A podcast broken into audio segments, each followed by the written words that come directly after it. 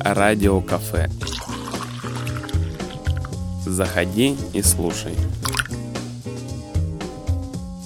Добрый день, дорогие радиослушатели. Это Радио Кафе. У микрофона Анжелика Лукина. И у меня в студии гостья Татьяна Храмова. Здравствуйте. Здравствуйте. Татьяна Храмова у нас является маленькой или все-таки большой, но звездой. И сейчас мы разберемся, что такое звезда и для кого она сияет. Я холоднокровно отношусь к понятию звезда, а без этого выходить на сцену нельзя. А чтобы сильно не заиграться и вдруг не поверить в то, что ты звезда, к этому вот надо относиться с юмором. Поэтому я, конечно, в это состояние вхожу, но чтобы потом из него со сцены сойдя выйти и снова стать мамой четверых детей. Ну, в общем, надо немножко трезвость ума сохранять. Вообще вот слово «звезда», вот не люблю, когда человек начинает примерять на себя вот этот образ. Я звезда. Ну что такое звезда? Ну, видимо, я думаю, что понятие звезда, она приобрела немножко негативный такой отблеск в связи с тем, что стали применять где ни попадя. То есть, mm-hmm. как я своим детям все время говорю, ну, вашим языком только бы вот пол подметать. Вы даже не задумываетесь, когда его применяете. Так и слово звезда стали применять где ни попадя. И в помойке, и там, и сям. Поэтому оно стало такой негативный отблеск приобретать. А на самом деле звезда, я думаю, подразумевалась тем, что она где-то далеко, она там сияет, свет непонятен, и при этом он притягивает. Вот когда изначально, я думаю, стали применять это значение звезда, вот тогда оно было действительным и олицетворяющим то действие, то состояние, которое вот несли люди со сцены. Мало того, когда на сцене стали побеждать технологии, а не то единственное, что хочется сообщить, или то, что у тебя есть, или у тебя есть новый способ рассуждать о вечных истинах, или согласно там темпоритму существующему нынешнего там социума, пространства, как угодно можно называть. И у тебя есть тот язык, ты чувствуешь современные темпы, современные движения, современный социум, там, и молодежь. Там. Есть э, очень много молодых людей, которые находятся в такой высокой возрастной категории, а есть очень много молодых людей, которые уже еще не успели выйти в мир, а уже состарились. Поэтому молодость – это скорее вот состояние души, э, желание чего-то создавать. Есть молодость какого-то нашего мира, нашего пространства, в котором мы существуем. И вот если ты чувствуешь вот эти вот вибрации, как сейчас модно называть, ощущения, и ты можешь через эти формы, соответствующие этому состоянию мира, сообщать вечные истины, тогда тебе место на сцене. Но дело в том, что все, что касается блеска, внимания, славы, это же притягивает людей. И люди так или иначе, прикоснувшись к этому, хотят там задержаться подольше. Там же кажется теплее, это что приятно, естественно, что это приятно. Поэтому люди начинают, э, бывает такое, что были талантливыми когда-то, у них это получалось, потом раз и не получается. А можно же ехать еще на славе какое-то время. Uh-huh. И начинают изобретать формы, пользоваться технологиями для того, чтобы задержаться на этом Олимпе хоть как-то, ну хоть сбоку, хоть пусть не на вершине. И начинаются вот эти все искажения, и все это разрастается. С одной стороны, удобно, когда все решает, например, какой-нибудь инструмент правительственный или еще какой-нибудь, ну такой узкий потому что им можно сказать, а суди кто. Это всегда такая вот запутанная ситуация.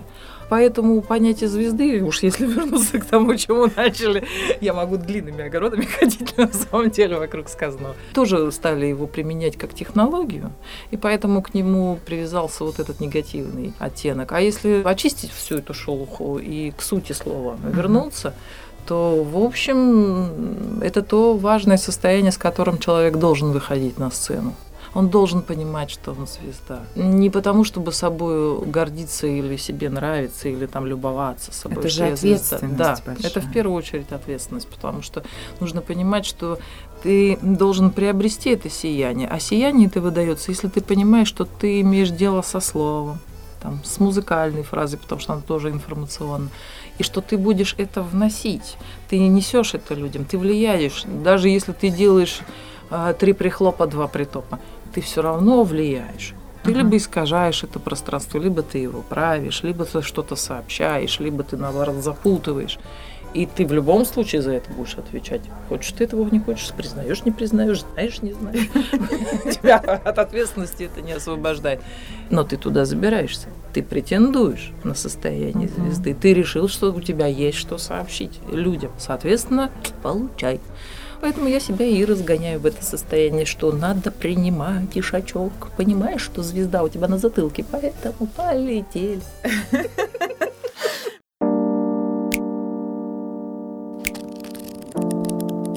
меня нет любимого жанра среди книг. Я читаю и фэнтези, и классику. Книги следует читать так же неторопливо и бережно, как они писались. Генри Таро.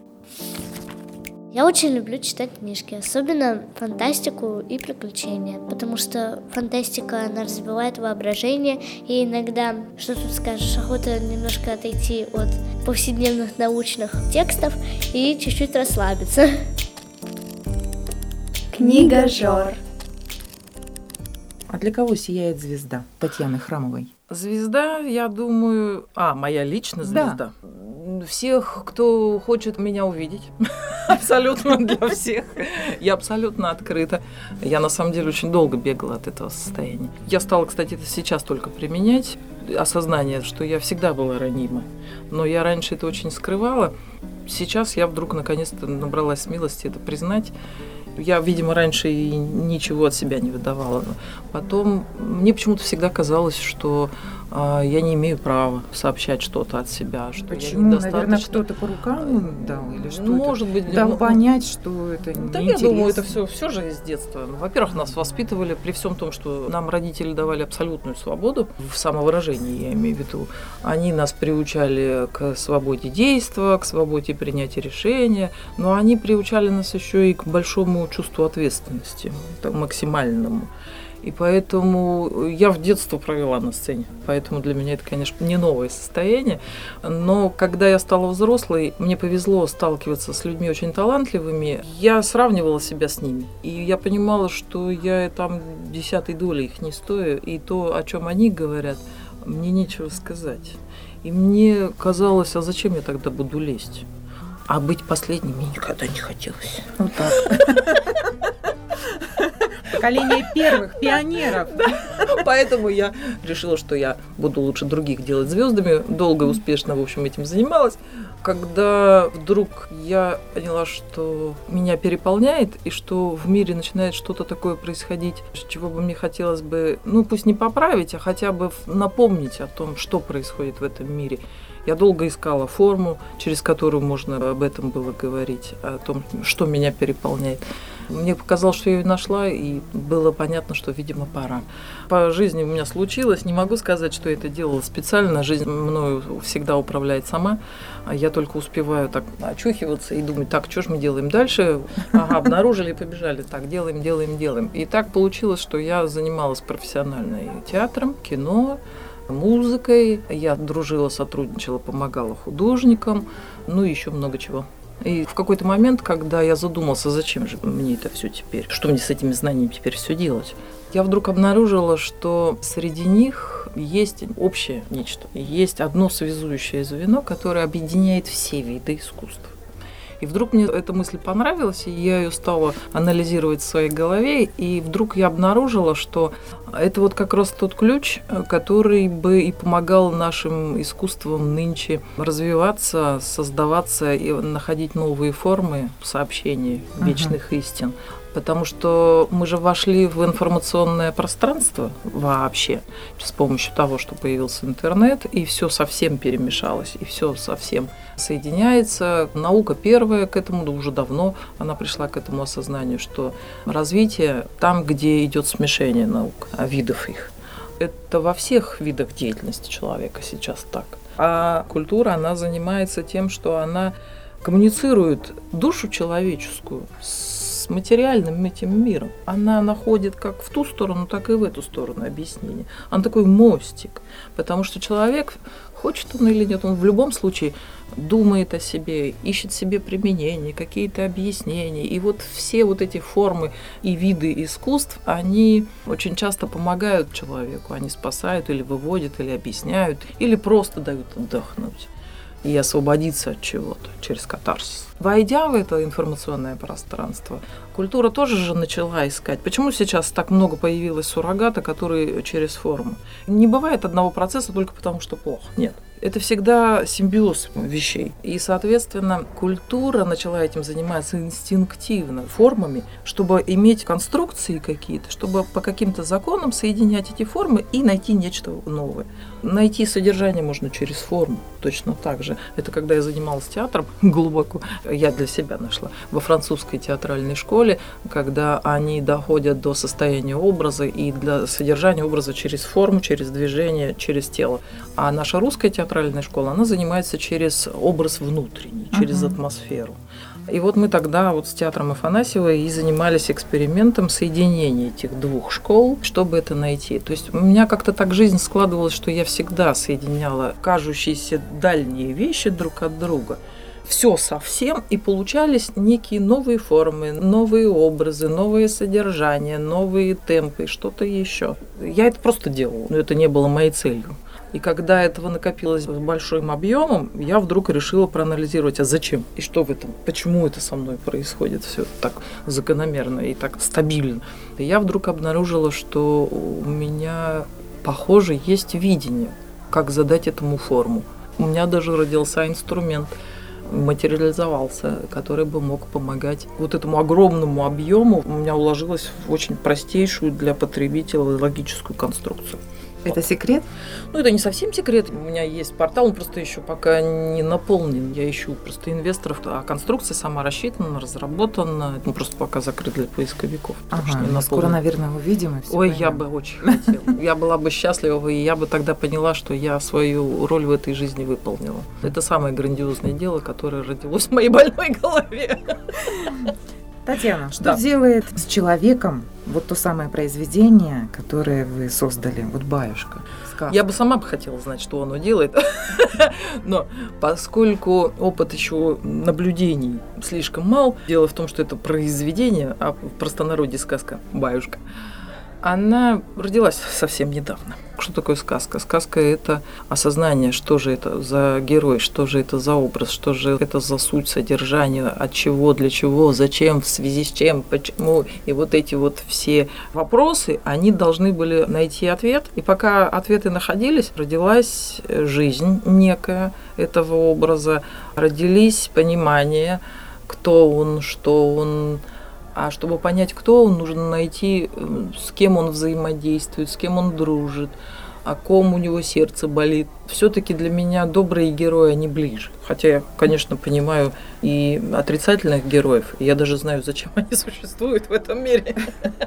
А, а Баюшка вот, добрый. Баюшка, да. Я пока писала его, я познакомилась с тем, что, оказывается, у нас существует реестр духов. Никогда в жизни не знала, поскольку это не моя тема.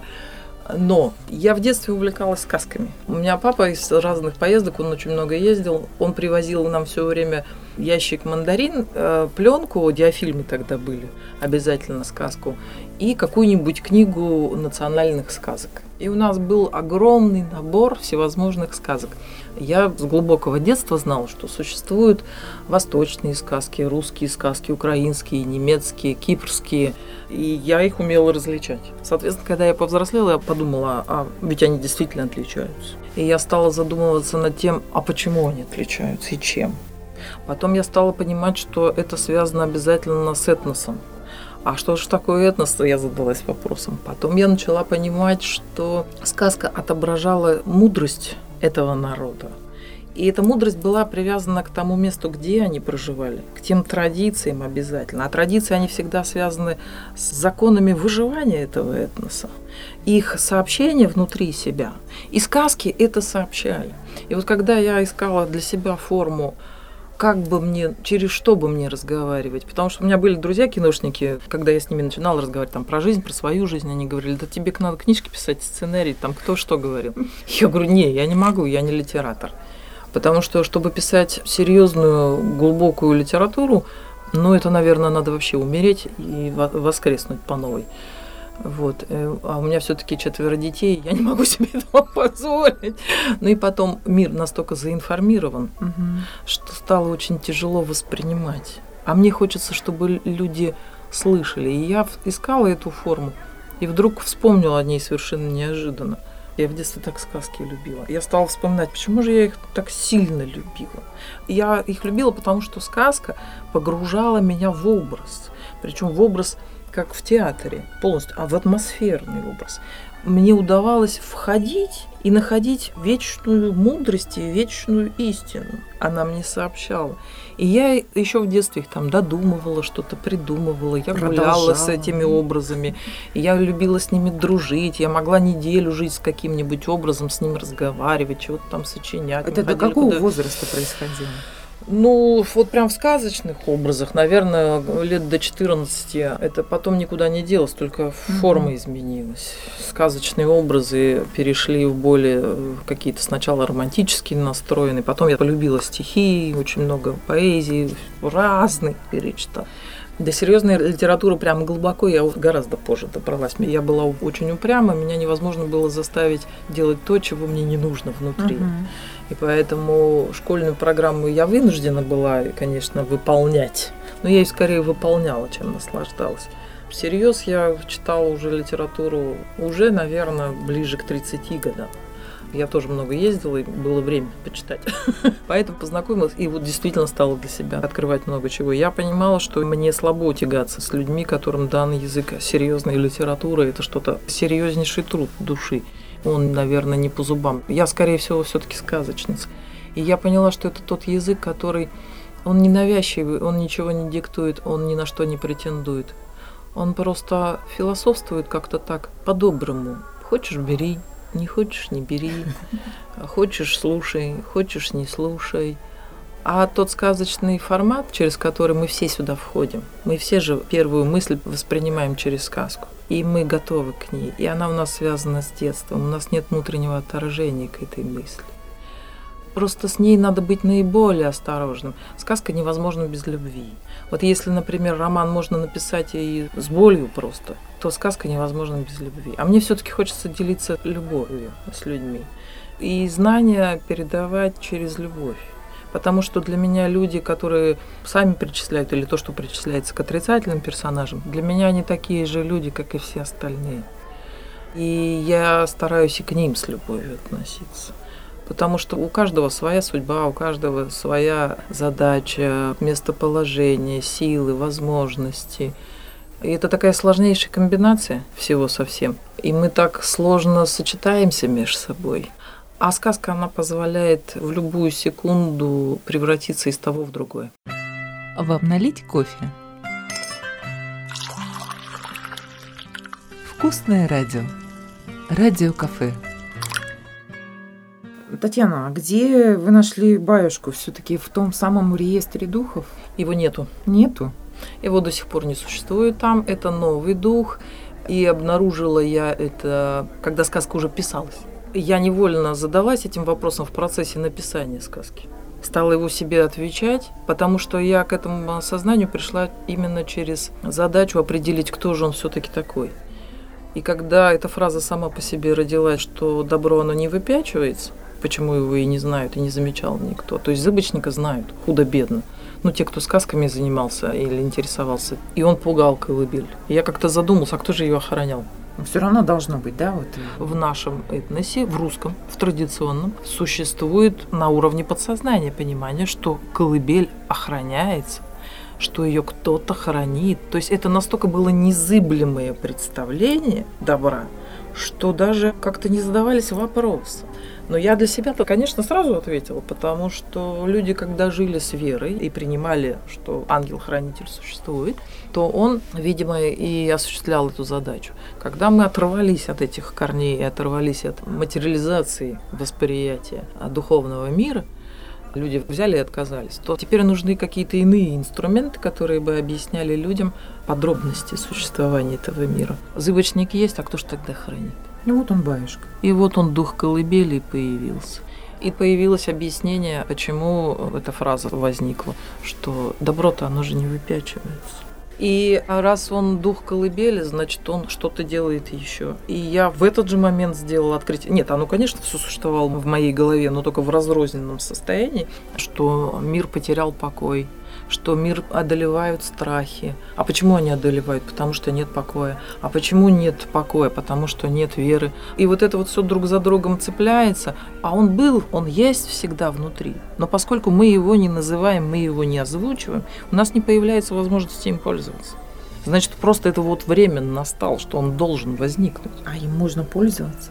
Ну а как? Конечно, можно. У меня уже и родственники ближайшие им пользуются. Вот этим. как? А Да. как?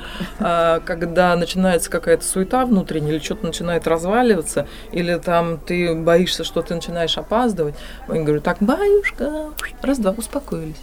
Вдох-выдох. И все начинает складываться по-другому.